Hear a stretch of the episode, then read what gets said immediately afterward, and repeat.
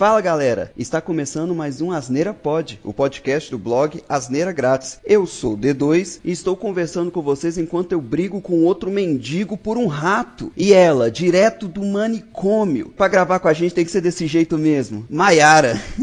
É óbvio, né? Eu tô no meu momento de intervalo, na verdade, para conseguir gravar com vocês. Momento de lazer, que eles deixam sair. É os 5 minutos do cigarro, né? Exatamente. E ele, o cara que prometeu fazer o Nerdcast chorar no banho, Elvis Diego. Opa, tô aqui. Quem que vai ser o host aqui dessa vez é o nosso cracudo aqui, D2. Vamos ver o que, que essa merda vai dar. Muito bom. E o tema de hoje é claro, né? É claro que a gente ia falar isso, fazer um especial sobre o David Bowie, o cara que mudou aí a realidade musical e fez parte de muita gente. Todo mundo conhece pelo menos uma música desse cara. Achei que você ia falar que o podcast de hoje ia ser o segredo da maçonaria, né? Não, né?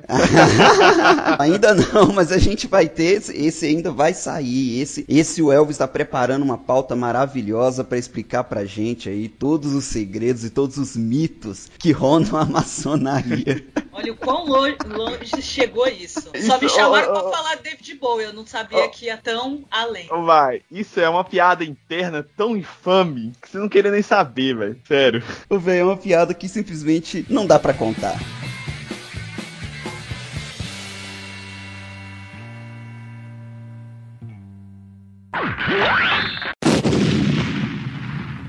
Então, galera, o David Bowie ele nasceu em 8 de janeiro de 1947 em Londres e a galera dava para ele, né, um apelido de até então, né, no início da carreira dele, tudo mais de garoto de Londres, né, London Boy. Achei que davam drogas para ele, né, não, né? não.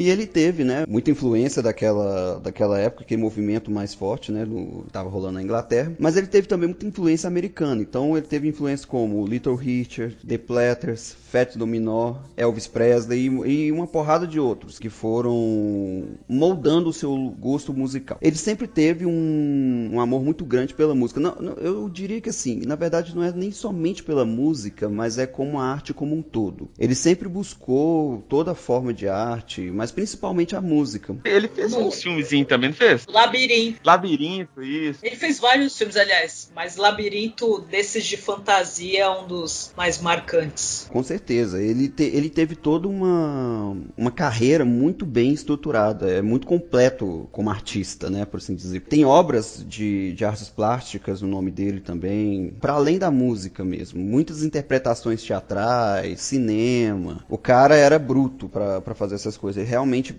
buscava explorar o, o que pudesse de forma, da forma mais criativa possível. Eu não trago nada do David Bowie, tô aqui de orelha mesmo, só para vigiar o que o D2 fala, para facilitar na minha edição. Mas você pode aprender também um pouco hoje. É, não, também, pela curiosidade mais. também e tal. Porque o que eu conheço de David Bowie é só o nome em si, né? Porque. Todo mundo conhece. Todo mundo conhece, né? Mundialmente famoso e tal. Eu conheço algumas poucas músicas deles, mas não sei nome de nenhuma. Mas se eu ouvir, eu sei que é dele. Tem uma música dele, por exemplo, que você adora, mas é na visão do, do Nirvana. A gente até gravou sobre ela, The Man Who Sold the World. A gente falou sobre ela. Sim, foi mesmo. Então, o que eu tô falando é isso. É você acabou de confirmar o que eu falei. Que eu não lembro o nome das músicas, mas eu conheço as músicas, algumas músicas deles, que, e, e ele realmente é um, um, ótimo ator. E igual você falou, ele é um artista bem, bem completo, assim, né? Sei lá, tipo, ele atua, né, em várias instâncias da arte, vamos dizer assim, né? Na música, é, é, no teatro, cinema, etc.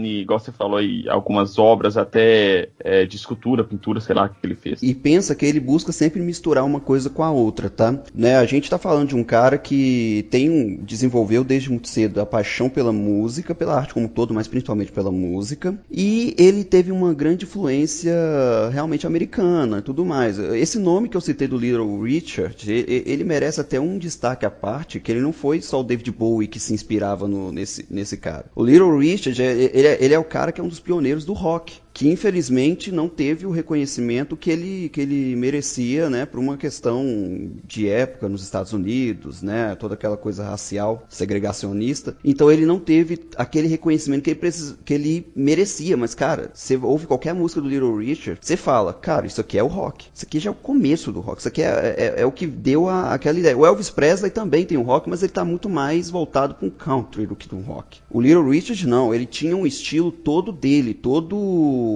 diferente mesmo, né? Todo. Eu tenho, eu tenho uma, uma palavra para isso, mas é irreverente. Ele tinha um estilo todo irreverente pra época. É que Elvis Presley fez rock pra branco dançar. Aí, ó. É isso aí, exatamente, exatamente. Igual a gente conversou até naquele podcast lá de regravações musicais que a gente fez aqui por último com o pessoal lá do, do kit de releituras, né, o Thiago? Nessa época tinha muito essa questão ainda de segregação, né? Então tinha os, os, os, estilos musicais que cada lado, né, vamos dizer assim, o, pessoal do lado negro, o pessoal do lado branco lá e tal, fazia cada um seu estilo diferente. E o estilo, geralmente, dos negros era bem mais alegres, talvez, mas tinha um ritmo mais contagioso, né, era bem mais ritmado, etc, né. Acaba, igual você falou, Elvis Presley, ele, sempre, ela, ele teve essa, essa referência para as músicas deles, e assim, igual você tá exemplificando aí também. Sim, com certeza. É legal que ele não pegava muito, né, da, da dessa, dessa época da segregação. Então, para ele era bem a questão da música mesmo, a música pela música. Então, ele gostava muito de jazz, blues, soul. A primeira vez que você ouve alguma música dele, você, você já, a primeira coisa que você tenta identificar o que, que é isso, em que, em que, que essa música se encaixa. O cara é tão cabuloso para poder criar música, é, tem uma mente criativa tão, tão grande que ele criava estilos. Então, a gente tem um, um estilo, por exemplo, da década de 70, mais ou menos assim, que chama-se de Plastic Soul. Qual que foi a curiosidade? Curiosidade por trás desse nome, desse título aí do Plastic Soul. Ele não queria é, meio que apropriar da, da cultura do soul. Ele falava, cara, o soul é, é uma música negra. Então, se eu tiver falando que eu tô fazendo soul aqui na música, inventando de fazer soul, a galera vai pegar como se eu tivesse meio que apropriado. Naquela época não tinha esse termo, mas meio que era, essa era a preocupação dele como um todo. Então ele falou, cara, eu sou um, um branquelo. Eu vou criar então o Plastic Soul.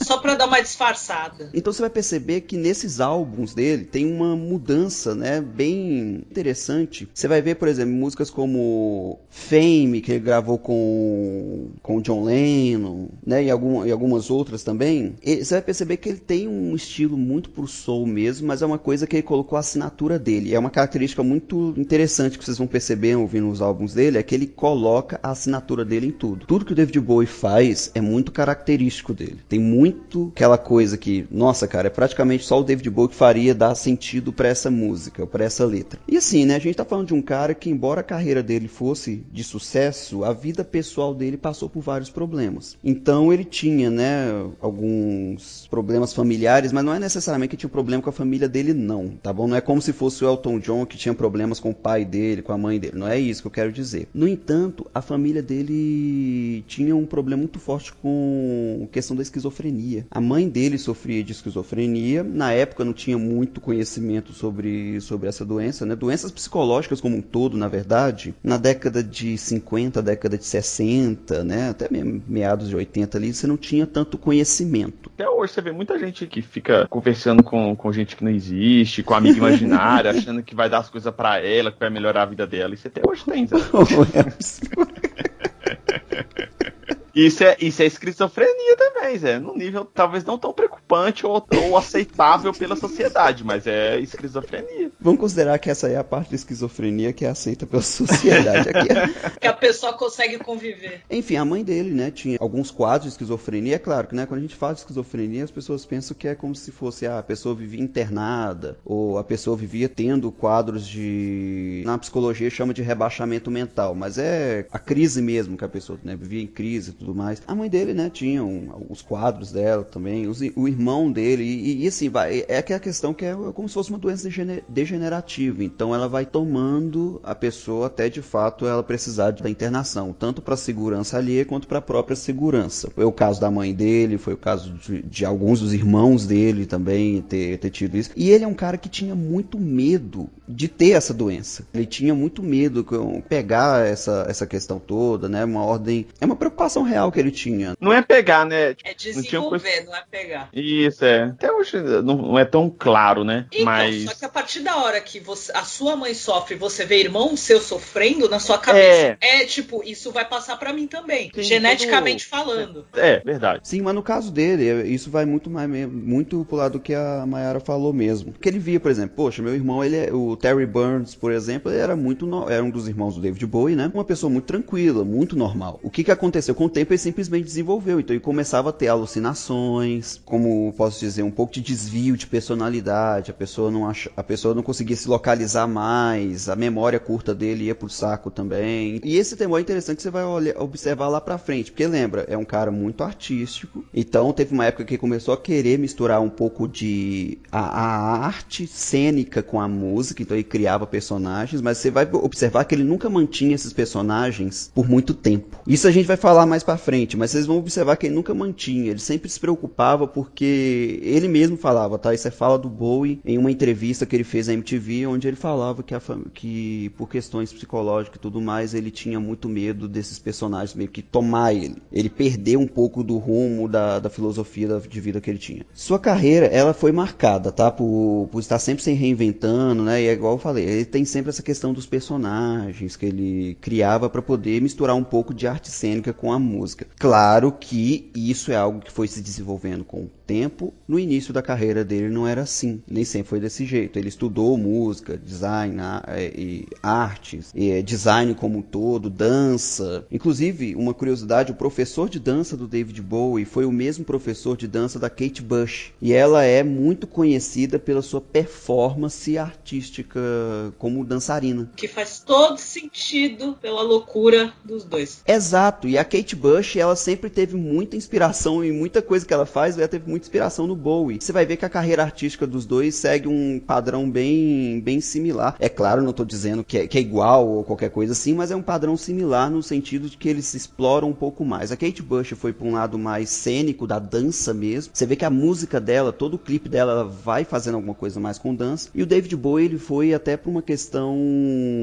Como é que eu posso dizer? Ele mistura um pouco de dança também, mas ele mistura luz também. Luz e som. Praga, ele gosta de trabalhar com todo o recurso que ele tem ali disponível. Os clipes dele você percebe muito, muito bem essa, essa, essa ideia. Ah, ah uma dúvida. Sim. Essa mulher, é Kate Bush que você falou, né? Ela é parente do, dos Bush lá, não? Não, não. Ela não é parente do presidente Bush. Mas é mais uma artista que deu, provavelmente você ouviu a música e não lembra quem é. Ele tem essa coisa muito intrínseca dele, de ser um artista sempre com. Ele teve o estímulo dentro de casa, né? O pai dele, os irmãos dele também, tá? Estimulou, estimulam, estimularam muito o, o seu gosto pela música. Tipo o pai do Michael Jackson lá, com, com Michael Jackson e Mas não, não, nesse, não nesse nível. Não desse jeito, não dessa maneira. O pai do, do David Bowie sempre estimulou muito o gosto pela música, os irmãos dele também, apresentando a ele obras que eles tinham, né, é, em casa, tudo mais, e também algumas obras americanas. O irmão, um dos irmãos dele serviu o exército o inglês, e numa dessas expedições que, que o exército estava fazendo, ele, ele trouxe muito dessa cultura que ele tinha visto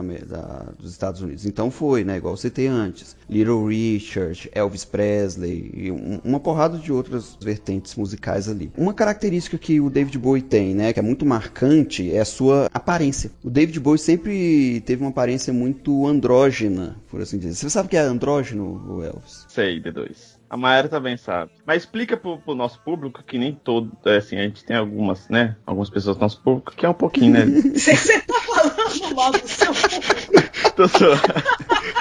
pois é, eu fiquei até sem graça aqui agora. Pessoas que é. Olha, para quem não sabe o que é Android. Não é pessoas que tem. Tem Android. que tem Android, é. Andrógeno é que as pessoas que. Eu não sei se é só isso, mas que geralmente se vestem de forma assexuada, talvez? É, é quase que assexuada. Que na verdade a aparência dele é, tipo assim, a aparência dele você não vê aqueles traços tão masculino, mas também não vê aquela coisa tão feminina. É que a sexuada uhum. dá a entender que não, é, não tem sexo nenhum, que na verdade é, é o sentido de ele se vestia de qualquer sexo. Poderia ser qualquer um dos dois, sabe? Tinha uma necessidade de seguir apenas uma coisa. É diferente diferente do não me dar, isso é outra história. Mas é a questão da vestimenta, a questão do, da forma como você se veste, como você aparenta, o corte de cabelo, tudo. Era o independente de ser homem ou mulher, ele se vestia daquela forma, usava maquiagem ou não, tudo mais. Eu acho pessoas andrógenas lindas, por sinal, que são incríveis. Quem, quem tem essa. Hoje em dia, assim assim, apesar que faz tempo que eu não vejo homens assim. Hoje em dia tem muita mulher que se veste. Eu esqueci aquela, o nome aquela daquela. a vocalista da, da Forno Blonde, ela seria um exemplo disso? Hoje em dia eu acho que não. Twisted Fala, lembra da, da atriz que fez. Aquela banda Twisted Faz o Anjo. Gabriel? Isso, é ela mesmo. Então, O- ela. Ela faz o estilo andrógeno. Ela é totalmente androide. Inclusive, ela tem um clipe com David Bowie, tá? Twisted Sister também é, né? Não, ou aquilo dele era só pra zoeira mesmo. É que é o glam rock. O glam rock tem um estilo próprio. Chega a ser andrógeno. Porque é que nem, de novo, o andrógeno ele vai em todas as vertentes, sabe? É, é aquela coisa de aparentar, tipo, uma mulher aparentar ser o homem, mas não perder o- a coisa dela ser mulher. E ao mesmo tempo, o homem ter uma, uma coisa mais feminina. Juntar os dois, sabe? Entende? É tipo, tem, tem muito. Eu não tô falando zoeira, não, tá, gente? É sério. É. Tipo, tem muito mangá e anime que rola Putz, muito é, isso. maior referência, sim. Japoneses têm muito disso. Muito disso. Exatamente, uma, uma ótima referência. Olha aí, eu, olha só, velho, que orgulho de mim. Olha só como você sabe as referências. Parabéns, Elvis. Assim, ele tem essa característica física muito marcante. E uma outra que muita gente se pergunta como que ele consegue fazer isso, que eu tenho certeza que qualquer um que olha à primeira vista acha que é lente, mas não é. É o fato de um dos olhos dele ter uma pupila mais dilatada que a outra. Isso tem uma explicação, na verdade. Quando ele era adolescente, ele teve uma briga na, na escola por uma garota lá com um colega dele, o George Underwood. Ele tomou um socão no olho e basicamente isso deixou a pupila dele dilatada. É, é, em resumo, é isso, tá bom? Ele ficou uns três meses fora da escola e tal. Ele teve alguns problemas de aceitação depois, porque ele era muito vaidoso, ele sempre foi muito vaidoso, então isso o incomodava bastante. Mas depois que ele aceitou também, cara, aí, aí aquilo se tornou praticamente uma, uma marca registrada do David, do David Bowie. Na verdade, não é praticamente, é a marca registrada do David Bowie, né? Mas ele Mas perdeu a visão ou não? Ele não perdeu a visão, é só uma pupila dele que ficou mais dilatada mesmo do que, do que a outra. As cores diferentes. Dando a impressão das cores diferentes do- dos dois olhos. Por isso que, inclusive, um dos apelidos dele vinha ser camaleão, né? Também fazendo referência a- ao olho diferente do outro. Lembrei, lembrei onde, onde que eu vi o negócio de andrógeno também. Foi no Todo Mundo Odeia o Chris. Tem um episódio lá que eles falam de uma parada dessa, cara. Todo mundo So- odeia o Chris também é cultura. Se eu achar a cena, eu vou colocar aqui no post aqui só pra falar que eu não tô mentindo. eu tô ficando doido também, né? Que também pode ter isso também, né? Eu ter ficado doido aqui e confundir a porra toda. Mas eu, eu tenho quase certeza que todo mundo odeia o Chris. E uma outra característica dele também, de ser um cara que lê muito, tá bom? É um cara muito culto. Então ele é um cara que tinha muita ideia de buscar influência quase que num tom filosófico em suas músicas. Vocês vão perceber muito isso no, no álbum que a gente vai falar lá pra frente, do Hank Dory. Vocês vão perceber pra caramba um tom de filosofia nas letras dele. Em quase todas as letras, às vezes ele pega esse tom mais filosófico, você vê que o cara, que ele entende ali o que, que ele tá escrevendo. E como todo bom artista, né, ele utiliza de várias abstrações para tentar demonstrar ali a mensagem que ele passa. Por causa disso, né, por causa dessa questão que ele sempre lê bastante, buscar saber muita, muita coisa, ele tinha também uma certa atração por ideias extremistas. Então, assim, desde, sei lá, ele ia desde a época do Manifesto Comunista, uma ideia do do Karl Marx, alguma ideia mais extremista assim, até o, o- o Minha Luta do Adolf Hitler. Tudo, tudo para ele era válido, entende? Porque tudo para ele era uma. É como se ele estivesse meio que tentando. É, é engraçado isso que eu vou falar, né? Porque um dos personagens dele é um alienígena e é como se ele estivesse tentando estudar a humanidade. como E até hoje ninguém entendeu. Lembrei aonde que o David Bowie aparece também a referência dele. No Homens de Preto 3. No terceiro filme eu não lembro. Inclusive, pode falar de outra, outra referência dele no Deuses Americanos, tá bom? Tem uma, uma referência que, inclusive, é a deus da, da mídia que faz referência a ele. Sim, verdade, ah, é verdade. É. é. Assim, ele tem essa, essa característica. Então, por exemplo, ele tem uma, uma ideia filosófica muito grande. E isso deixava, e isso deixou ele sendo um artista polêmico. Ele é um cara que, assim, ó, inicialmente a, a primeira polêmica dele foi a sua própria androginia, né? Foi a questão de. Pensa, Inglaterra, década de 60, década de 70, tem uma, uma artista que se declara homossexual, que na, na época ele se declarou até, até um certo momento. Todo mundo ficou assim, nossa, é um homossexual e tal, né? É aquela visão preconceituosa, preconceituosa, né? Engraçado você ver que o que causou espanto para as pessoas foi isso. Mas mais para frente você vai perceber que tem muita ideia que ele coloca que realmente se torna um tanto quanto polêmica, mas não é porque ele não causava polêmica simplesmente por causar, não, é porque ele estudava aquilo. Entende? Até um certo ponto aquilo fazia sentido para a vida dele.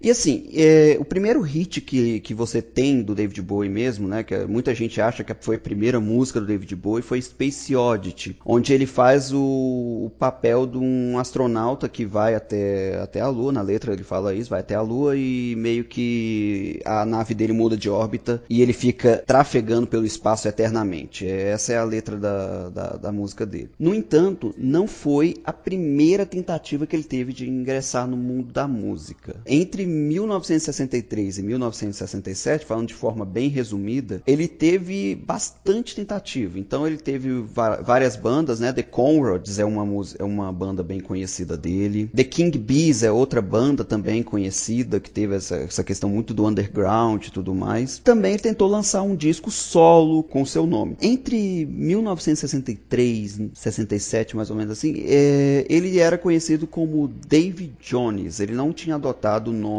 de David Bowie. Ele não gostava muito desse nome, né? Insatisfeito, e também tinha um outro problema que estava começando a ter conflito com outro artista de uma banda chamada The Monkeys. Ele muda o seu nome para David Bowie e lança, né, um, o primeiro álbum dele. Entretanto, esse álbum não fez tanto sucesso, tá? Tanto por questões da, da época mesmo, a própria gravação, as músicas, né? Se você for ver mesmo esse primeiro álbum deles, vai perceber que é um álbum quase que infantil. Eu não sei se eu acho ele infantil, mas é realmente totalmente diferente de todo o resto, de toda a carreira do David Bowie, mas não, não deixa de ser uma boa entrada, por assim dizer, na, na discografia dele. Engraçado é que tu vê a foto dele na capa, parece muito jovem guarda. É muito engraçado. É muito simples.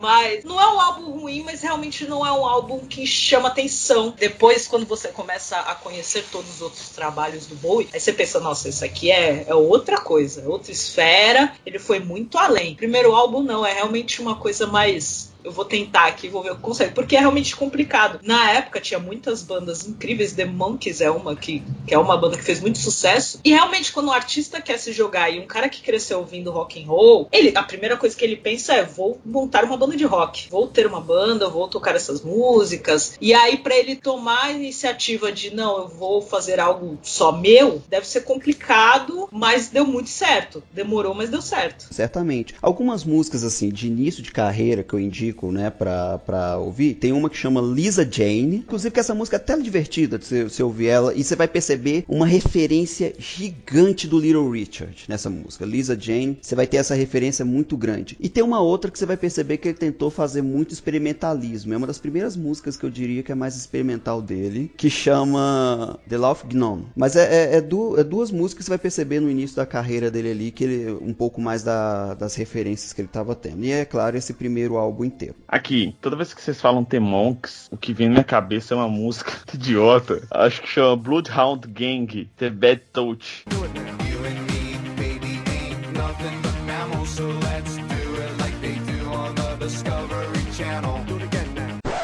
Já ouvi essa música. O clipe dela é os caras vestidos de macaco tocando terror no lugar, sabe? É Aí toda vez que alguém fala The Monks, eu lembro dessa música, velho. Ela é muito. Adoro essa música. Ela é muito boa, é velho. Absurda. É A letra é absurda. O clipe é muito, é muito sem noção. E toda vez que alguém fala da banda The Monks, eu lembro. Tem nada a ver, velho. Tipo assim, isso aqui é banda que é dos anos 90, sei lá, no final dos anos 90, e bem idiota, né? The Monks tem uma representatividade bem diferente, mas, tipo, velho, é o que, me, que vem na minha cabeça é só isso, cara. Eu sou muito, muito idiota. Mas vamos lá. É, é, nessa época, tá? É bom lembrar que na década. A gente tá falando em Londres, né? Década de 60. Então a gente tem outras bandas também também que foram influenciar o David Bowie ali, tá? Que aí a gente tem The Who, até o próprio surgimento do Pink Floyd ali, seu, seu, tava engatinhando ali o, o, né, a ideia do rock psicodélico. E a gente tinha muito também influência do Rolling Stones também, começando assim. E assim, a gente tá falando de Londres, né? Década de 60 tudo mais, surgindo bandas e, e mais bandas, tanto na parte do rock psicodélico, como o rock mais progressista, né? O David Bowie queria entrar um pouco nessa onda. Então, essas primeiras tentativas dele foram muito voltadas pro rock mais progressista dessa época aí em, na, da Inglaterra. Na época, né, ele, te, ele, fez muitas tentativas e tudo mais, só que não emplacaram, elas não emplacaram de fato. Então, temporariamente, ele meio que, o David Bowie deixou o campo da música. Não necessariamente deixou por completo, tá? Mas ele foi dedicar um pouco mais para a questão da arte cênica. Foi o momento aí que ele começou a ter aulas de dança com, minha, com o meu professor, que até pegar aqui, ó. Depois eu vou pesquisar, depois a gente coloca negócio, mas ele teve aula de dança com. Ele teve, né, essa questão. Ele mudou para artes cênicas, então uma coisa mais voltada para dança e tudo mais, e ficou um período ali. A época que ele foi lançar o Space Oddity, né, o álbum, a música do Space Oddity, ele ainda estava, né, na, na questão das artes cênicas e tudo mais. E foi um período interessante pro David Bowie, porque ele começou a fazer suas primeiras explorações em ideias um pouco diferentes do convencional. E qual que foi a, a ideia diferente do convencional que, se mais, que mais se movimentava ali na época da década de 60? O David Bowie ele se envolveu muito no movimento hippie, tá bom? Que se estava instaurando ali na, na, na, na Inglaterra. Um movimento muito pacifista e tudo mais. Tipo assim, ele tava come já estava começando, mas ele teve uma, uma força ainda maior depois daquele álbum dos Beatles, depois daquela música dos Beatles, All You Need Is Love. Aquilo ali virou o hino dos hippies, então aí começou a, a lastrar pra caramba. Foi na, mais ou menos naquela época que começou a compor essa música do Space Oddity. Temos duas versões dela, inclusive. Tem a primeira, a versão demo que eles falam, né? Que você vai perceber que é um som mais rudimentar. E depois a mais conhecida. E assim, ele tem seu disco, né? Na, mais ou menos 69, assim, ele tenta ingressar novamente, né? Entra com mais uma tentativa na carreira musical. E ele tenta o, o Space Oddity. De fato, foi seu primeiro sucesso. Uma curiosidade é o fato, né? Que era mesmo uma época parecida com o pouso do Homem na Lua. Eu não me lembro em que ano que foi, mas foi uma época parecida com essa. Na Inglaterra eles usaram, né, muitas músicas para referenciar isso e uma delas foi Space Oddity. Em uma entrevista, o David Bowie até falou: "Cara, eu acho que eles não entenderam a minha letra, porque a letra dele falava sobre a nave que ia para a Lua, a nave perdeu o curso e o cara ficou para sempre no espaço". Mas assim, para esclarecer, foi 69 que o homem pisou na Lua, mas a questão do entender uma letra e o que ela quer passar. Se isso acontecer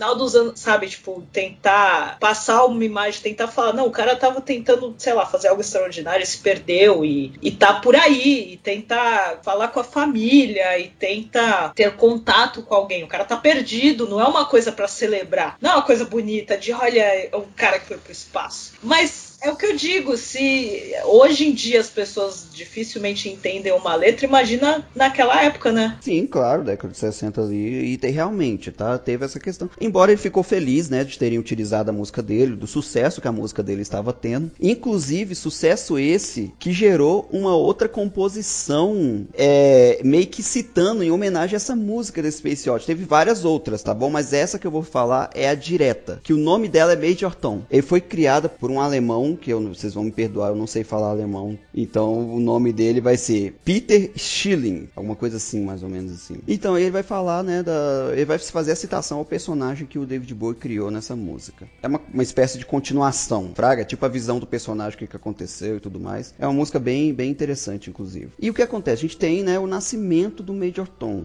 Eu pulei uma parte aí, só para poder citar aqui o primeiro sucesso dele, mas vamos voltar um pouquinho, só para mostrar o que que fez ele criar, né, ter essa primeira visão dele e essa questão de criar personagens. Primeiro, o movimento hippie, isso influenciou ele. O álbum dele chamado Space Oddity, ele tem muita citação, inclusive. Tem uma música que ele cita, inclusive, até uma certa desilusão que ele teve com o movimento hippie. E ele tinha uma, uma namorada, ele começou a relacionar com uma mulher que tinha uma visão muito, mas muito à frente, mesmo, muito liberal, fraga pra época. E isso influenciou ele completamente. Muito pra frentex. Ela não é a esposa dele. Foi a primeira que influenciou ele até, inclusive, a ter a visão andrógena. Depois que ele conheceu a namorada dele e tal, Angela Barnett, e ele pegou essa, essa ideia que ela tinha, toda liberal, toda reformista. Então ela começou a edu, meio que mostrar para ele, né, um, uma espécie de novo mundo, uma nova forma de pensar. E lembra que o David Bowie sempre foi apaixonado por novas formas de pensar. Então ele pegou e começou, poxa, não tem nada errado me vestir como mulher. Então ele se vestia, ele andava no, na vizinhança dele vestido com vestidos. E lembra que de novo, Inglaterra, década de 60, 70. Imagina uma galera olhando um homem vestido de mulher passando por você. Não era algo necessariamente comum. Isso foi a primeira polêmica que o David Bowie causou de fato. O que acontece? O David Bowie era muito tímido também, apesar de toda a atuação dele, né? Quem vê o David Bowie no, no, no um show qualquer do David Bowie, a última, pessoa, a última coisa que a pessoa vai pensar é que, é, que ele é tímido mas a extravagância dele era muito mais é, artística do que é, pessoal, né, indivíduo. Parece muito com, com Marilyn Manson, né, cara? Sim, parece muito com o Marilyn Manson. Exato. O Marilyn Manson é um exemplo perfeito disso. Na MTV, mil anos atrás, ele fazia aquelas. Tinha um programa deles lá que eles visitavam os artistas, iam na casa dele, faziam tipo o dia a dia do cara, fora do, do, do, dos palcos, né? Não sei se vocês lembram disso. Aí eu lembro de um que era do Marilyn Manson, cara, que ele mostrando a casa dele e tal. O, o, pai dele falando que tinha muito orgulho dele. E o cara normalzaço, assim, tirando aquela aparência meio esquisita dele, que é, é lógico que, né, não era, não é, ele andava, não era igual ele andava em show em clipes, mas é tipo assim, a questão de, de sempre estar tá igual, é bem andrógeno. Não sei se era andrógeno. Marilyn mas... Manson é o, grando, é o andrógeno gótico. Isso, mas ele, ele sempre continua andando jeito, não com a mesma vestimenta, vamos dizer assim, mas sempre com aquele estilo. Tipo assim, você via o cara conversando, o cara normal, e tipo assim, você nunca imaginava que o cara era o anticristo que, que fazia boquete ele próprio, que ele arrancou a costela. Não, mas tipo assim, é...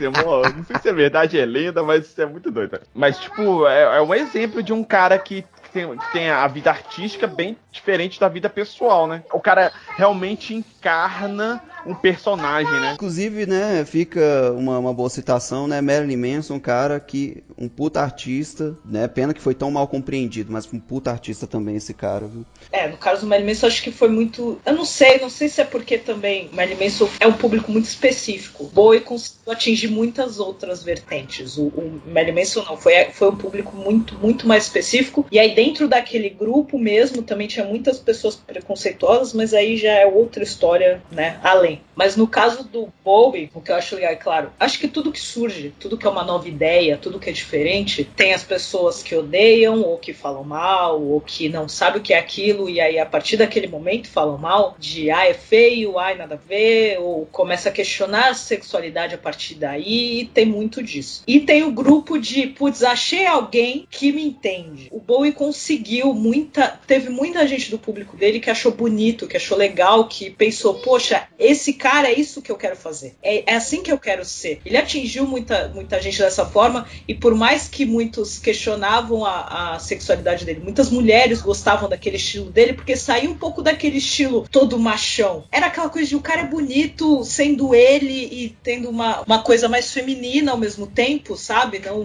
não é nada muito forçado, não é uma coisa de, de querer provar que é homem o tempo inteiro, não precisa disso, não tem a necessidade disso. Então acho que ele começou a, ao mesmo tempo que ele criou um personagem e se libertou e mostrou outra persona, ele deu vida para muitos outros que estavam tendo essa necessidade de alguém representando o que eles queriam, o que eles gostavam, de se sentir liberto, sabe? Isso que eu acho incrível.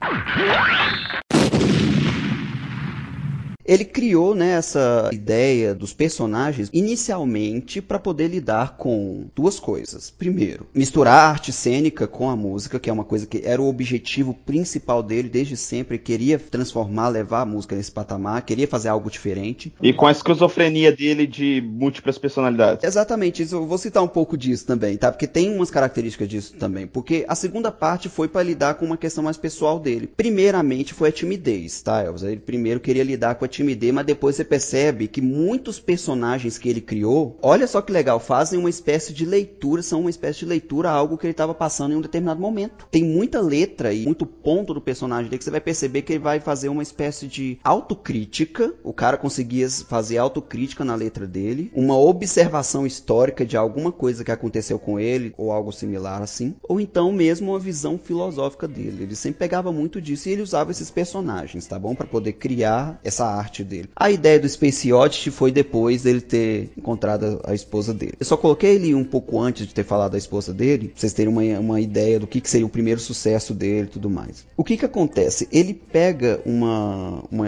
uma imersão de personagem muito grande, mas tão grande, cara. Quer ver? O Elvis vai perceber muito bem isso, a Mayara também vai perceber bastante. O Joaquim Phoenix fez com Coringa, ou então o que o Jim Carrey faz com qualquer um personagem dele, ou então o que o Heath Ledger fez com a imersão de, de personagem do Coringa também. E ele começa a, a, a partir desse momento misturar arte cênica, música e luz. Começa de fato a, a primeira revolução do rock, né? A gente vê aí o nascimento de um estilo totalmente novo. O que que acontece? Ele pegou essa ideia, né, de personas e tudo mais e começou a utilizar isso para criar novos estilos e, e se reinventar o tempo inteiro. A Mayara fez uma citação muito legal aí, que foi do glam rock, que foi criado por ele. Um dos personagens que ele havia criado, né, até então, criou a revolução do rock, que foi o Zig Stardust. A gente vai falar dele, tá bom? Mas antes dele, vamos falar de alguns outros que surgiram, que são bem interessantes. O primeiro é o próprio David Bowie. A partir da sua mudança de, de, de nome, né, e tudo mais, ele fala, bem, é só o artista mesmo, ele não tem, não, ainda não tem nenhuma, nenhuma característica dos, de algum personagem a mais. É simplesmente ele, mas é interessante você notar, ainda assim, as influências que ele tem desses primeiros álbuns. Igual a Mayara falou uma coisa muito legal também do, do primeiro álbum dele, que realmente é diferente dos outros, mas você vai perceber muita coisa em que influencia ele ali. Muita influência que ele ficou citando. É quase é, se ele tivesse gravado a música dos artistas que ele pegou com referência, ia sair um álbum bem parecido, provavelmente. Primeiro álbum ali, você vai notar o próprio David Bowie, vai perceber que ele tem uma, uma ideia bem. É mais simples. E o segundo álbum, né, que ele pega com o David Bowie ainda, o The Man Who Sold the World,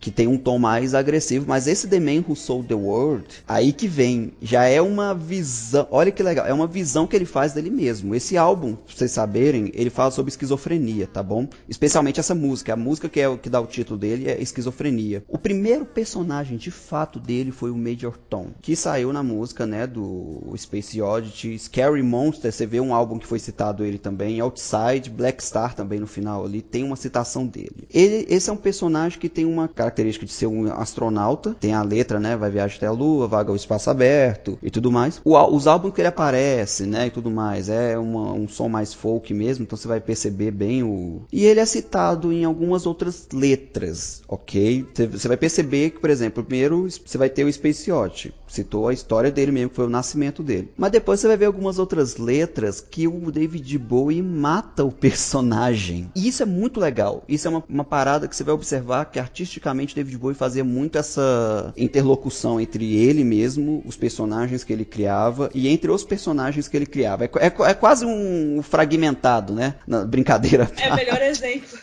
O cara melhor... tinha medo é da esquizofrenia da mãe e do irmão e ficava ele... inventando personagem para ele Mas... como se fosse múltiplas.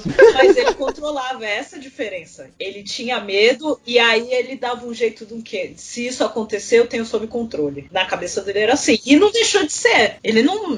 Mentalmente ele sempre foi muito são, mas ele controlou todas essas outras personas. Mas pensa assim: o que o David Bowie fez na música é o que os atores fazem no dia a dia. A diferença é que ele criou. Os atores fazem o que outros pedem para eles mandarem, o que o papel que alguém criou, o que eles incorporam. David Bowie fez todos eles, ele controlou todos eles, ele, entre aspas, roteirizou todos os seus personagens. Essa é a única diferença. Exatamente. Eu não poderia ter falado melhor. Um outro personagem, né, também tão conhecido quanto, mas assim, esses primeiros personagens assim, eles não eram tão conhecidos quanto o terceiro, mas esse outro personagem também era conhecido. Era Hank Dory. A Hank Dory foi o primeiro momento que você tem ali uma referência clara. Primeiro, a questão filosófica. Segundo, você tem uma questão de identidade. Esse álbum, cara, esse álbum, se fosse pra ter, pegar algum, algum hino pra LGBT, alguma coisa assim, eu acho que eu escolheria Changes como, como hino, porque é incrível o tanto de referência que esse cara faz. Changes é lindo. Tem muita música que é desse álbum que foi conhecida pra caramba no mundo. Mas é, é entra aquela questão: músicas que você ouviu, mas você não sabe necessariamente nem o nome delas e nem um artista. Life on Mars é uma delas. É um álbum muito filosófico. Você tem uma, uma chance de observar toda a competência do David Bowie nesse álbum, porque é, é de uma competência técnica, gente. Mas é de uma competência técnica, cara que até hoje você fica pensando como esse cara conseguiu criar algo tão bem feito igual foi esse álbum. Como a maioria dos álbuns dele, como bem foi bem citado aí pela Mayara, cara, é muito coisa que ele mesmo cria. Então ele sempre coloca a assinatura dele. Então toda, obviamente, boa parte da produção do álbum ele que influencia ali mesmo. Hank Dory, cara cara, é um álbum que você não tem tantos instrumentos, você percebe que você não tem tanta instrumentação forte, você não tem muita guitarra nem muita coisa. A voz dele nesse álbum tá, tá muito forte. E o cara conseguiu fazer algo, algo lindo, cara. Um, um álbum impressionantemente técnico. Especialmente essa música, Life on Mars, cara. É a composição dele e tudo mais. Cara, o piano nessa música é uma parada que você fica arrepiado de ouvir, cara. Como o cara teve tanta criatividade, sabe? Foi esse primeiro personagem que você percebe dentro desse, desse álbum. Que inclusive é o álbum de mesmo nome, Hunky Dory, tá bom? É a primeira, as primeiras músicas que as pessoas começam a conhecer assim. Sobre Life on Mars, já ouviram Não. a versão do, do seu Jorge? Já ouvi, muito bonita também. Nossa, ficou lindo, cara. Ficou linda a versão em português, eu achei incrível. Ficou muito, muito bom. É, seu Jorge, seu Jorge é seu Jorge, né, Mayara? O cara é, é, é bruto. O cara sabe. É outro, outro artista também que merece aí bastante depois um, um, episódio nosso, porque, cara, que trajetória que ele tem, tá? A gente tem muito artista brasileiro que às vezes não, é, não, não tem tanto reconhecimento quanto merecia.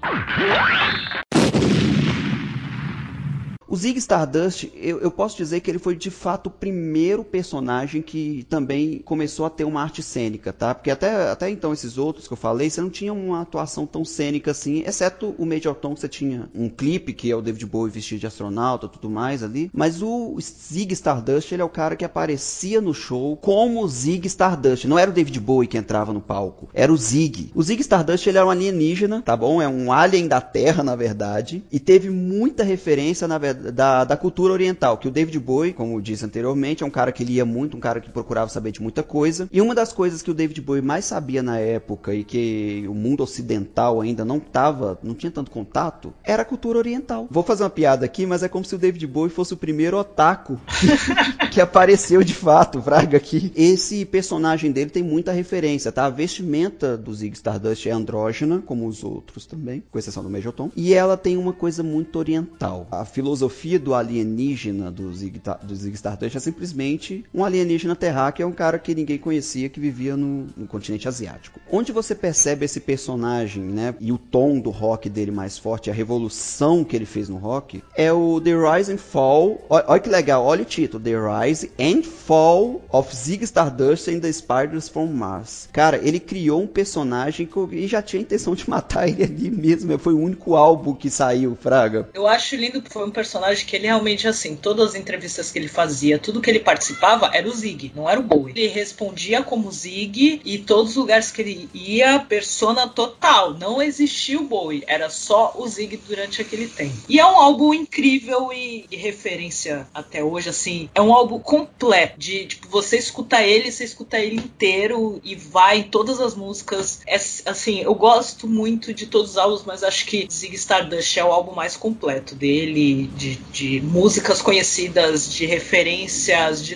tudo, porque cada álbum tem umas músicas pontuais que chamaram mais atenção. Zig Stardust é um, é um álbum inteiro. O Zig Stardust, assim como a Mayara falou, entrevista no palco, fora do palco também, tudo era o Zig, não era o David Bowie. Isso consumia o cara, tava consumindo ele. Então, o que que acontece quando você faz um estudo? Isso é um problema real, tá, gente? Não é, não tô, ninguém aqui tá inventando nada da cabeça, não. Quando um artista faz um estudo muito profundo de um personagem, ele depois precisa de terapia, porque é difícil você perceber, o seu cérebro, na verdade, sua, seu subconsciente como um todo, não faz distinções como ética ou qualquer coisa assim, ele também não faz distinção do que é real do que é irreal. Então você começa a ter dificuldade de perceber o que é o seu pensamento e o que é o pensamento do seu personagem. Referência disso é lá no filme Trovão Tropical com Robert Downey Jr. Ele interpreta um ator que tem esse problema. Sim, uma referência real, na vida real mesmo, gente, é o próprio Jim Carrey. Teve uma época que o Jim Carrey entrou no hiato hiato muito grande artístico, gente, mas foi, não foi porque ele deixou de ser conhecido ou nada, não. Ele estava num ponto bem alto da carreira dele. Era porque ele já estava precisando mesmo parar. Cara, o Jim Carrey tem um documentário dele na Netflix, eu recomendo todo mundo ver, inclusive quem tá ouvindo, tá? Bom, vocês estiverem ouvindo, vê esse documentário que vocês vão entender bem isso que eu tô falando. Velho, ele explica o que aconteceu na hora da criação dele de um personagem lá que era um comediante que participava do Saturday Night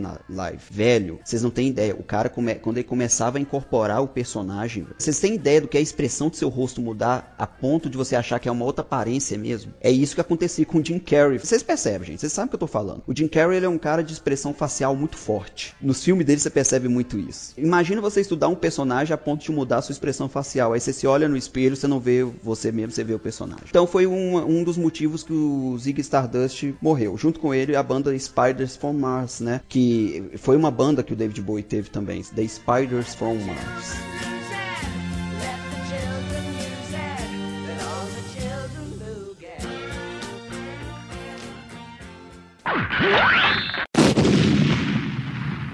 O próximo personagem é o Aladdin Sane. Inclusive, nota piada, tá bom? Aladdin Sane, de insano. Agora sim, né? Tipo, o nível que ele chegou. Ele, ele quis representar até no nome. E você lembra que eu falei que ele usava esses personagens para tentar lidar um pouco com alguns problemas pessoais dele também? O Aladdin Sane é uma autocrítica que ele fez com relação ao uso de drogas que ele teve numa época da turnê, ainda como o Zig Stardust, tá bom? Lá nos Estados Unidos. Ele fez uma turnê muito grande, tá bom? O Zig Stardust foi o estouro da carreira do David Bowie. E ele fez turnê pelo mundo inteiro, incluindo os Estados Unidos. Nos Estados Unidos ele começou a ter contato com drogas. Nesse álbum, fala dele mesmo. As letras estão falando de um problema que ele estava tendo tudo mais. Não deixa de ser um álbum super super agradável de ouvir, um álbum técnico pra caramba. É legal que os álbuns onde. Vocês vão perceber isso muito claro, tá, gente? Os álbuns onde o David faz autocrítica a ele mesmo são extremamente técnicos e, filo e filosóficos. Muito técnico. A técnica que ele usa na música pra, pra esse álbum é impressionante. E vocês vão conhecer esse personagem, sabe como é que é a característica dele? É o rosto com o raio. A maquiagem de raio que ele faz no rosto, que é uma das maiores referências de imagem dele até hoje, é o do Aladdin Sane. É, é o que representa esse personagem.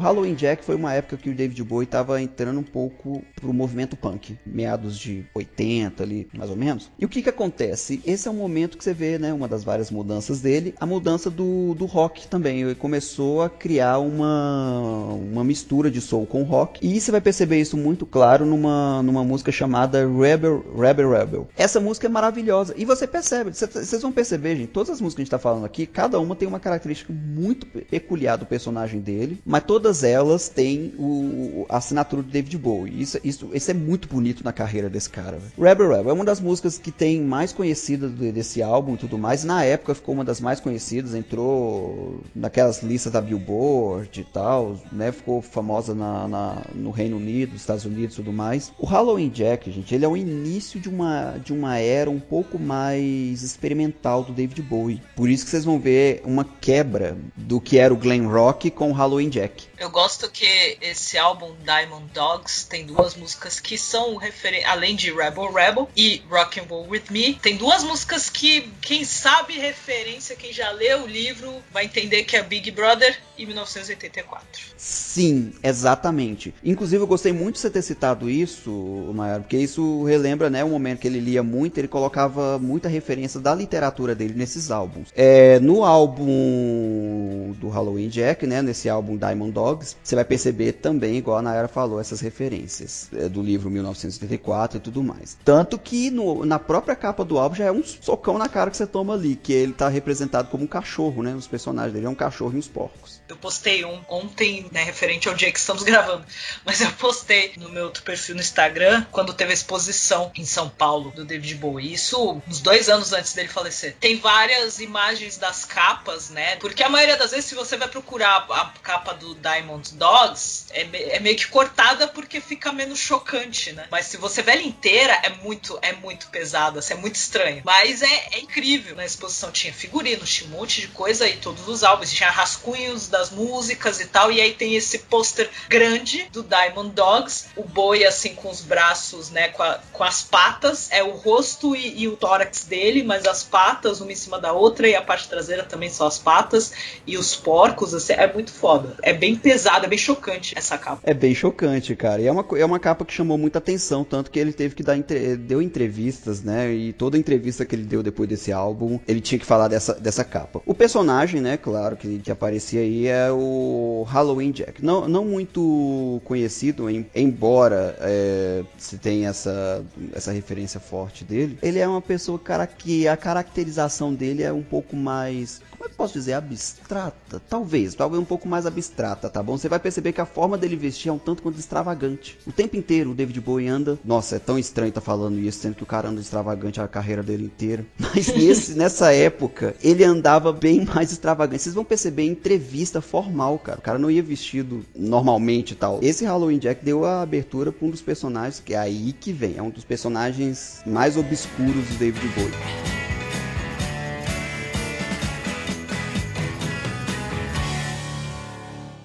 Yeah. Durante todos os outros personagens dele, ele conseguia muito bem criar e matar. Criar e matar os, os outros personagens dele, ele, o David Bowie fazia isso com muita facilidade, porque tinha muito controle. O Finn Wyduk, ele não foi necessariamente desse jeito, tá, gente? Ele não foi um personagem tão fácil de se livrar, não. Lembra que eu falei do tipo do que o Jim Carrey sofreu, Heath Ledger depois de um tempo? O Heath Ledger, na verdade, tinha outros problemas pessoais, viu, gente? Só para deixar claro. Ele não suicidou por causa do personagem que ele fazia do Coringa, não. Eu só tô dizendo que depois que ele fez o personagem personagem do Coringa, ele teve que fazer um tempo de terapia para voltar ao pensamento normal dele. O Finn Wyduk, cara, ele foi um personagem que surgiu, primeiro, numa época que o David Bowie estava muito mas com muito problema pessoal. Ele tinha um empresário que estava passando a perna nele, gente. Então, por exemplo, toda vez o cara fazia apresentação e tudo mais, shows, é, enfim, esse tipo de coisa, mas o empresário dele que ficava com a maioria do lucro e não falava para ele. Depois de um tempo, o David Bowie se viu pobre, porque a maioria dos dinheiro que ia pro show era dinheiro que era lucro do Bowie e não não ia sair nada do empresário dele. Acho que a maioria dos músicos já passaram por isso, de, de ter empresário tirando, pegando todo o dinheiro que ele ganhava. Exatamente. E o cara foi muito filho da puta com David Bowie. Quase ninguém vê, né? Vê, nossa, que, a, que artista completo tal, mas, cara, teve uma época que ele tava realmente quebradaço, velho. E foi essa época que esse Tim White saiu, tá bom? Que foi meio que. Ó, foi. Olha que legal. Foi o personagem que salvou ele, ao mesmo tempo foi o pior vilão que ele já criou. Esse personagem surgiu numa época que ele tava muito, mas muito mesmo é, sensível, né? A muita coisa, com muitos problemas. Um uso de droga, velho, um uso de droga, gente, que vocês não têm ideia ideia. Ele tinha lido aquele livro do. Aquele cara que criou os Telemitas, velho. Qual que é o nome dele mesmo? Aleister Crowley. Onde que o Aleister Crowley fica defendendo a cocaína. O título do livro que ele criou é Cocaína, inclusive. A ideia do livro é isso: que a felicidade sintética é a única real, porque ela não é causada por Deus nem nada, e meio que. Bem, a cocaína providencia isso para você. O David Bowie fazia uma dieta que era leite e cocaína. O David Bowie ele tinha virado um cracudo. E é engraçado, né, velho? Que até, até com cracudo o cara se destacava né? Porque se você for perceber bem, foi uma das épocas que o David Bowie mais trabalhou na vida, fião. Não, o cara trabalhava pra caralho também. E ele tinha uma aparência, e o Tim Wyduk, gente, tem uma aparência muito, muito característica, nem, nem do David Bowie, não. É do Tim Wyduk. É um cara branquelo, muito mais branco do que o normal. Conseguiu fazer, ficar mais branco por algum motivo. Magro, mas magro de um jeito que parecia uma caveira. O Tim Wyduk era um alienígena, praticamente.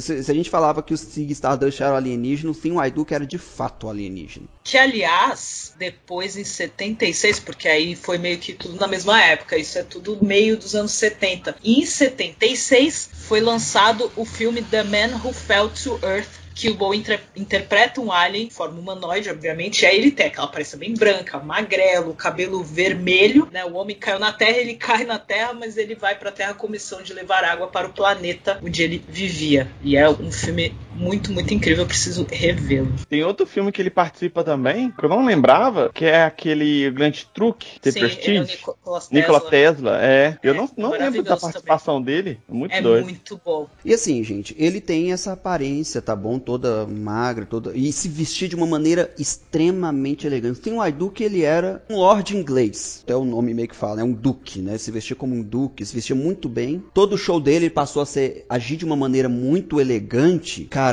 ele além de agir dessa maneira elegante, a voz dele ficou muito mais grave que de todos os outros, qualquer outro álbum da época dele, a voz dele tá muito mais grave. A voz do Tim Wyduk é uma, cara, é, um, é literalmente um outro cantor. E foi um dos momentos que ele começou a criar o Plastic Soul, que foi aquele estilo mais, assim, eu, como é que eu posso dizer? Foi um momento que a música do David Bowie amadureceu bem, sabe? É um momento que, apesar do problema pessoal dele e de tudo, cara, tanta coisa que cercava ali ele naquele momento, ele conseguiu criar uma coisa nova, o Plastic Soul, uma música mais madura, algo que você tem uma mistura do blues do soul. Você percebe isso muito claramente naquela música é, do álbum dele, Station to Station. Até o título do álbum, né? O Station to Station, a música chama-se Station to Station. Você vai perceber isso muito claro. Essa música que ela é dançante e tudo mais, mas é uma música mais técnica. Uma citação muito forte nesse álbum do Alistair Crowley. O Alistair Crowley, é, é, cara, esse álbum inteiro praticamente foi feito baseado nisso. Lembra que eu, lembra que eu falei que o David Bowie tinha uma, uma certa paixão por, por ideias muito extremas? Pois é, as ideias extremas estavam todas nesse álbum. Uma das ideias dele também foi a ideia do a ideia fascista, a ideia nazista, enfim, como um todo. E esse personagem foi extremamente polêmico por causa disso. Se o David Bowie daquela época era, era mais liberal, esse cara aqui até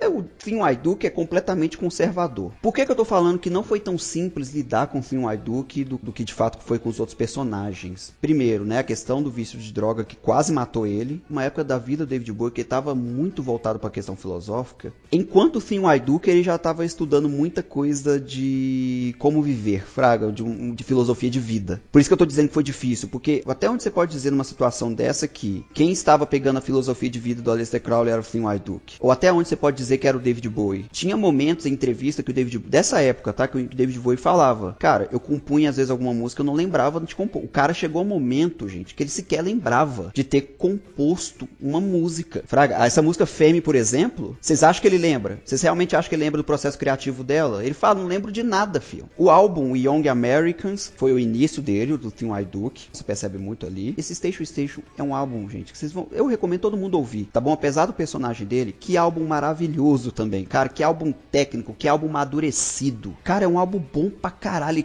O cara, David Bowie na década de 70, velho. Apesar do, do empresário dele ter sido um filho da puta e ter quase quebrado ele, na hora que ele se reinventou, fião, ele nasceu como se fosse uma fênix das cinzas, fraga. O cara compôs coisa boa pra caramba. Era um outro personagem. Era um outro artista ali, velho, que tinha nascido praticamente. O cara se reinventou mesmo, camaleão. Black Star e uma porrada de outros álbuns dali pra frente vai ter citação do personagem. Embora ele diz que abandonou essa ideia. Como que ele abandonou? Fazendo a mesma coisa que o Jim Carrey fez. Por isso que eu citei o Jim Carrey, cara. Fazendo a mesma coisa que seus pais fizeram. Jogaram você na, na lixeira e foi embora. na lixeira e foi criado pro cachorro. Exatamente. O Finn Duke foi criado. Era eu, no caso. foi uma época que o David Bowie, depois de ter lançado esse álbum do Station to Station, ele se isolou na Europa. E foi o período que hoje a gente conhece como o período europeu. Tá igual os esquerdista brasileiro, né, velho? Não tô entrando no Brasil, Bolsonaro, vou sair do Brasil. Pra onde você vai? Ah, vou pra Europa, né, velho? Vou pra, vou, vou pra Suíça. Europa Ocidental ainda. pra França. Enfim, o David Bowie ele fez muito isso, tá bom? Depois desse personagem e tal, até mesmo para cuidar do seu vício e também, igual eu falei, recuperar mesmo mentalmente, ele se isolou. Nessa época ele criou muitos álbuns interessantes. Um, um que vale a citação foi o Heroes, que, que foi uma época que, inclusive, essa, esse do Heroes não teve personagem não, tá, gente? Foi a época do David Bowie mesmo, é o David Bowie cantando ali e tal. Tem uma música dele que chama Heroes, não tem? É, tem uma música que chama Heroes também. Se você não conhecesse essa música, eu ia achar muito estranho. Eu também. Eu, aí eu ia achar que era você ou alienígena. A gente tava conversando com alienígena aqui, Mayara. Mas vocês percebem que mesmo David Bowie sendo mais natural, a voz dele. Claro que a voz dele ia mudar com o tempo, mas você percebeu que o jeito dele cantar também mudou. Fraga, é igual eu falei, tá mais maduro. Aí vem aquela coisa, a gente não sabe se é o Finn Duke que trouxe isso, ou se é o próprio David Bowie que trouxe isso, ou se foi cooperando entre os dois. E agora a gente vai ver algumas coisas que comprovam isso que eu te falado.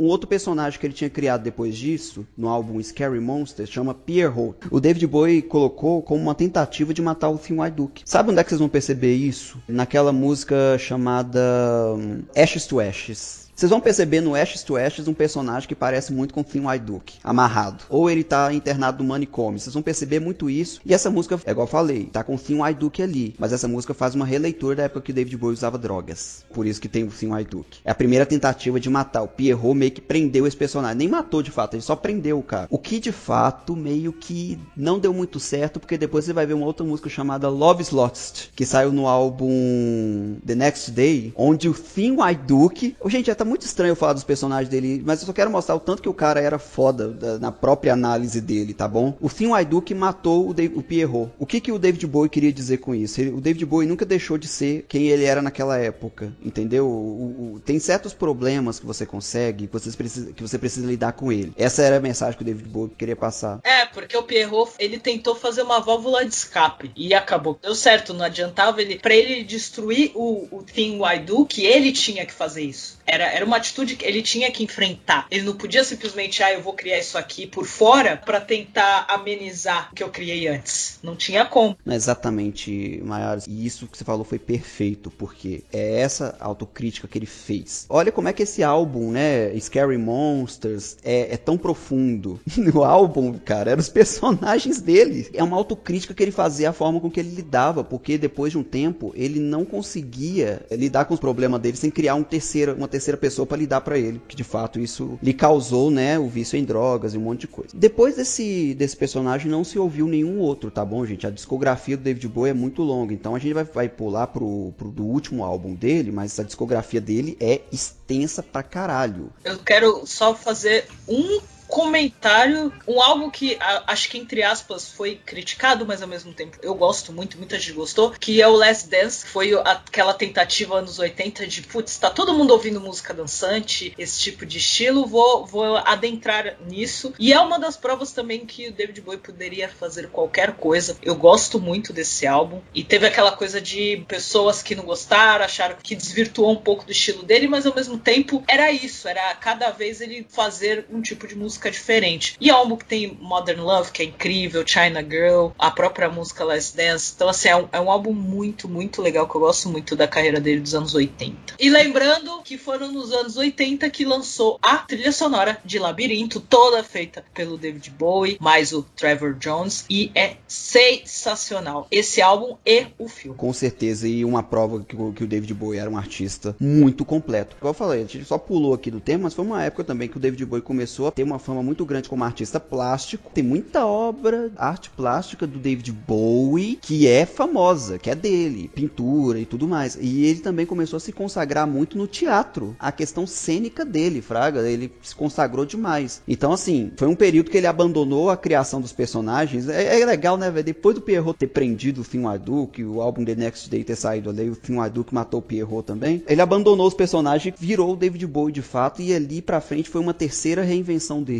Sim. Que é igual o que a Mayara falou mesmo. Foi um momento que ele pegou uma, uma coisa mais, entre aspas, mais mainstream, mas ele só provou que ele conseguia fazer o que ele quisesse. Fraga, o poder de criativo que ele tinha. Esse último álbum, por que, que a gente vai citar ele, né? Que foi o último álbum onde ele de fato criou o personagem. Tem gente que até hoje tenta entender o que, que ele tentou passar nesse álbum, porque esse álbum é extremamente abstrato. E ele criou três personagens dentro desse álbum. Depois eu vou falar a minha opinião, Mayara, fala a sua também, tá? É, sobre, sobre o que, que se acha desse desse, negócio. Cara, o Preacher, ele criou um personagem que é um padre, um outro que chama Trickster, que é como se fosse um. Como é que eu posso dizer? É o trapaceiro, e um outro chamado Button Eyes. O Button Eyes, cara, ele é uma referência ao Finn White Duke. A ideia do Button Eyes é o Finn White Duke todo desgastado, fraga, todo corroído pelo tempo ali. Ele já tá. Ele já tá acabado. Você vê que é como se fosse o fim do Finn White Duke de fato, mas de uma forma muito poética, fraga, porque você também tava vindo. Nossa, cara, é muito triste falar disso. Você tava vendo o fim do, do David Bowie também, cara, junto com o Finn Duke. E é um álbum que você vê o clipe do. Tem um clipe que chama Lázaro. Você vê o clipe, você sente agonia, cara. Você sente uma tristeza.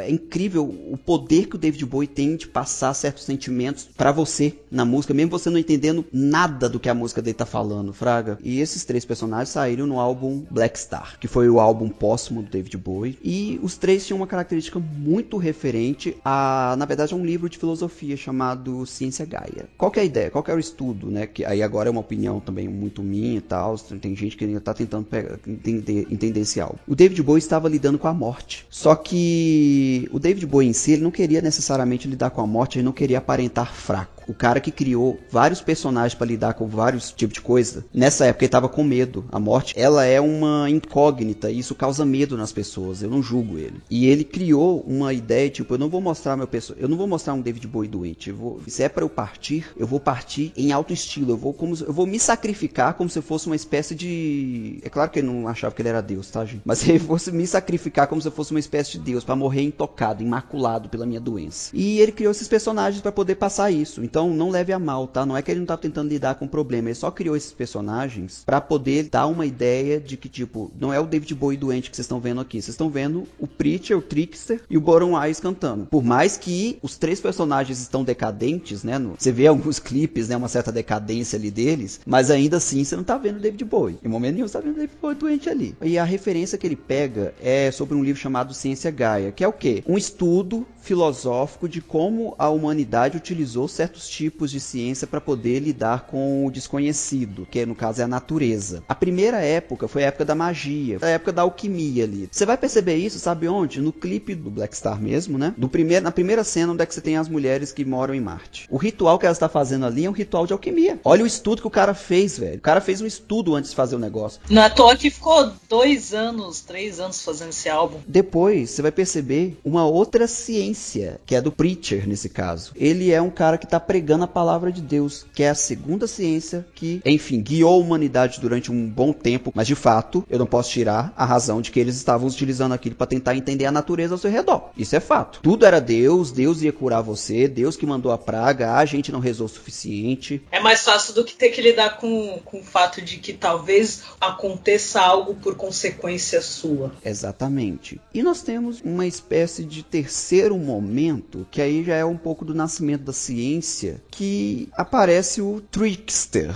Parece que está falando um pouco dessa questão da ciência. Ele, ele, também representa o empresariado. Sabe o cara que eu falei, o empresário que passou o David Bowie para trás? É quase como se o David Bowie estivesse fazendo uma referência direta a ele nesse trickster, tá bom? Gente, não esquece. Quando alguém machuca, assim, não esquece. Não esquece, cara. E o David Bowie não esqueceu. E ele criou, né, essa, esse personagem, ele começa a lidar com essa ideia de como a gente. É um estudo bem extenso que ele tinha feito mesmo. Como a gente lida com a nossa realidade. O Do, que ele tem uma visão muito poética nisso. No clipe Lazarus, que é a parte que o David Bowie tá falando um pouco mais direto sobre a sua, a sua situação de saúde, por assim dizer, ele se mostra ali, ele pega o personagem mais vaidoso, mais orgulhoso, narcisista que ele tinha e coloca naquela situação. Ele mostra aqui, ó, ele, essa mensagem que ele passa para vocês, tipo, vocês estão vendo aqui, ó, olha o seu orgulho, olha onde é que tá indo. A única coisa que você vai deixar é seu legado. O resto vai sumir junto com você. E é o que o Tim que estava fazendo, sumindo junto com o David Bowie. E é muito louco pensar isso porque ele lançou o álbum, lançou o vídeo daquela forma, e é um, é um vídeo que fala muito e que mostra muito a questão toda de lidar com a morte, usando um personagem, usando uma referência até mesmo bíblica, e logo em seguida ele, ele falecer, infelizmente também de câncer, que querendo ou não é uma doença que leva muita gente, muito artista, muito, muitas pessoas, a gente fala que é a doença democrática porque não escolhe ninguém, não importa se você tem dinheiro ou não, claro que algumas vezes você tendo dinheiro até consegue se recuperar, mas, mas nem sempre é o caso, que é o caso do Bowie, que foi o caso do, do Chadwick, foi o caso do ator que, que fazia o Snape, que morreu no mesmo ano que o Bowie também foi câncer. Então, assim, ele fez um álbum incrível, com muita história, com muita referência, e que parecia que era, era a carta de despedida dele. E ele deixou muito essa mensagem, Fraga, e, é uma, e esse álbum, por que, que ele é um álbum mais difícil, é um álbum mais abstrato? Porque de todos os álbuns que o David Bowie criou, esse talvez seja o mais filosófico. Esse talvez seja o que ele tentou colocar, não só aspectos de toda a vida dele, né? Que é impossível o artista não colocar. É impossível qualquer artista não colocar um pouco de si ali. Mas ele, ele colocou algo para além disso, quase que uma espécie de tese de doutorado dele, Fraga, ali explicando como a humanidade se via. Velho, é como se fosse isso. Então, a questão das ciências e tal, esses personagens, ele mostrava muito muito isso. É um legado muito foda.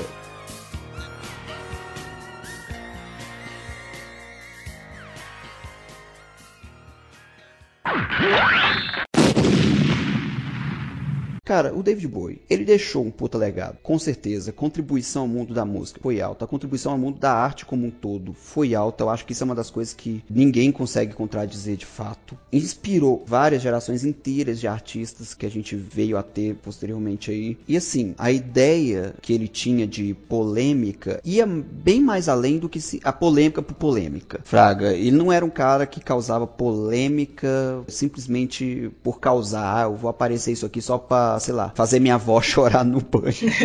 não é isso que ele queria, não. Ele é um cara que ele pegava e ele tentava fazer. É, vai ser bonito isso que eu vou falar, mas é como se ele tentasse trazer uma certa vergonha de um pensamento errado da época. Essa era a polêmica que o David Bowie, na minha visão, que o David Bowie causava. E apesar de ter deixado um legado tão completo, ainda nos faz bastante falta. Ele realmente fez uma contribuição e é difícil você imaginar sair alguém tão bom quanto esse cara. É difícil perder uma pessoa dessa. E você, Maior, o que, que você acha dele? Como é que esse cara, esse cara você acha que influenciou bastante na, na sua vida? O que, que você acha, assim? Tudo, cara. Você vê TV, você vê a, a música, você vê a arte, figurino, tudo ele influenciou. E de uma forma assim que provavelmente não era a intenção dele. A intenção dele era estar ali e fazer a arte dele, fazer o que ele gostava. E ele se tornou aquele ponto de eu quero isso aqui. Ele virou ponto de referência, ele virou aquilo que muitos artistas queriam, mas não sabiam se expressar, não sabiam colocar no papel. E aí o Bowie veio e trouxe isso. Foi, acho que, o ponto de partida para muita gente. Anunciaram à noite, de madrugada, a morte dele. Aí, dia seguinte, eu acordei com a notícia. Eu chorava, porque eu pensava, putz, eu não vou poder ver esse cara ao vivo vivo nunca na vida, infelizmente. E fiquei pensando, e fiquei pensando em todo o trabalho dele, fiquei pensando em toda a trajetória dele, muita, muita coisa de TV, de música, de filme, a arte em geral, você vai achar alguma referência dele em algum momento, seja pegando letra de música, seja pegando figurino, o que for. O ser humano que ele foi, todos os personagens que ele fez, era para ele deixar o legado. Eu fico feliz que ao mesmo tempo que a gente fica nessa coisa de, putz, ele foi cedo demais mais, mas ao mesmo tempo ele viveu muito. E esse muito, tantos, muitos anos, porque ele morreu com 69 anos, ele viveu muito no sentido de intensamente. Tudo, tudo ele fez, ele não fez pouco, sabe? Ele não, ele não fez apenas música, ele não fez simplesmente eu vou escrever música, ele fez tudo e ele viveu tudo aquilo intensamente e ele demonstrou isso em tudo que ele fazia, nos shows que ele fazia, nos papéis que ele interpretava, tanto pela música quanto nos filmes. Então, assim, é um cara cara que vai viver por gerações e gerações e pessoas têm filhos e vão mostrar a música e, e vai continuar sendo ouvido e assistido e idolatrado sempre. E você, Els, o que que... O que, que você aprendeu hoje?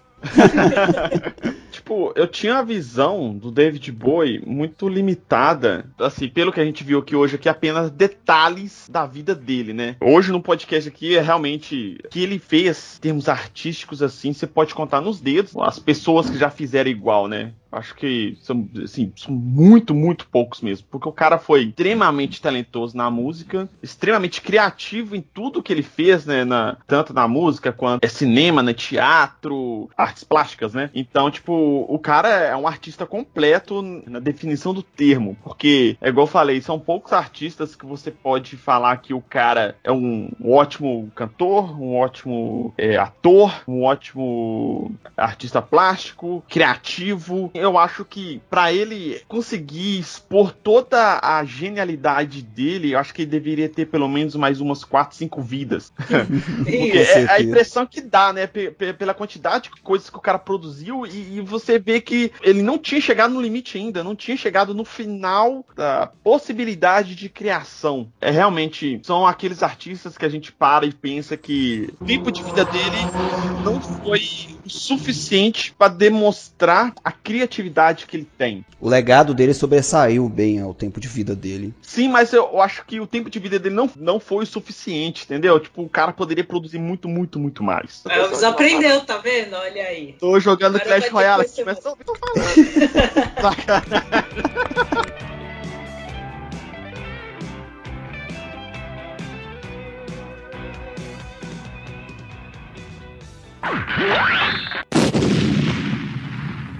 Galera, assine nossos vídeos, tá bom? A gente tá no Apple Podcast, Google Podcast, Spotify, Deezer, YouTube, diversos outros agregadores de sua preferência. É, Nayara, faz um jabá também do seu... errando meu nome. Nayara.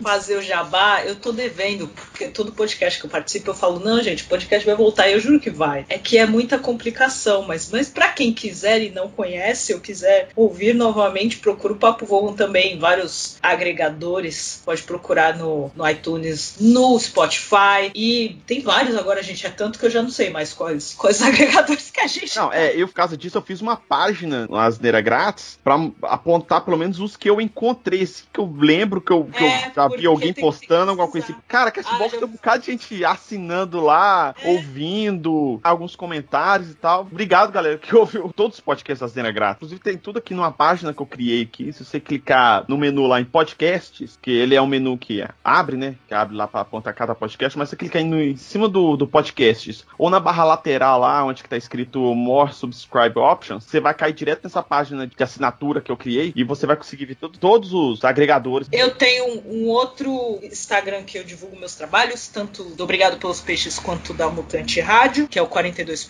Rádio, que aí eu faço os programas lá divulgando artistas nacionais e artistas de outros países. Mas para quem se interessa pela vida, universo e tudo mais, só procurar obrigadopelospeixes.com nas redes sociais, Instagram e Twitter, OBG pelos Peixes e Facebook Obrigado pelos Peixes. Tá saindo muito, muito material, tanto coisa de Doctor Who nova que, que os caras, a galera ficou de quarentena, ficou produzindo absurdamente. Mas esse ano acho que o mais especial foi que a gente fez algumas entrevistas no dia da toalha. Então tem entrevista com Kevin John Davis, que trabalhou com Douglas Adams. Temos entrevistas com David Lerner, que foi o Marvin da série de TV e da adaptação para o teatro do Guia. Eu fiz uma entrevista recentemente com o Mark, que escreveu uma peça de teatro baseada na vida de Douglas Adams. Então, assim, então eu tô vindo com várias coisas, vários conteúdos. Então acessem obrigado pelos peixes.com e ajuda aqui essa produtora de conteúdo que faz tudo por amor, não ganha um centavo com isso, por favor. É, e sigam nas redes sociais. é, as redes sociais do, do Asneira Grátis, o Twitter, Facebook Instagram, é só buscar por arroba Asneira Grátis. A gente sempre posta lá os novos episódios, algumas curiosidades, que a gente postou aqui sobre o nosso casting, etc. E eu, eu vou tentar produzir mais algumas coisas para postar lá no, no dia a dia também. Para quem quiser acompanhar o nosso trabalho, só seguir a gente nas redes sociais. Meu Twitter, o Twitter da Mayara, o Twitter do D2 vão estar aqui no post para quem quiser acompanhar e conversar com a gente também. Finalizar de um jeito bem especial, tá bom? Controle de comando para o Major Tom. Tchau. Pegaram a referência? Não. Ele não pegou, tadinho. Ele não pegou. Peguei, não. Desculpa aí, gente. É, da letra, aí, da, da letra da primeira música dele, do Space Oddity.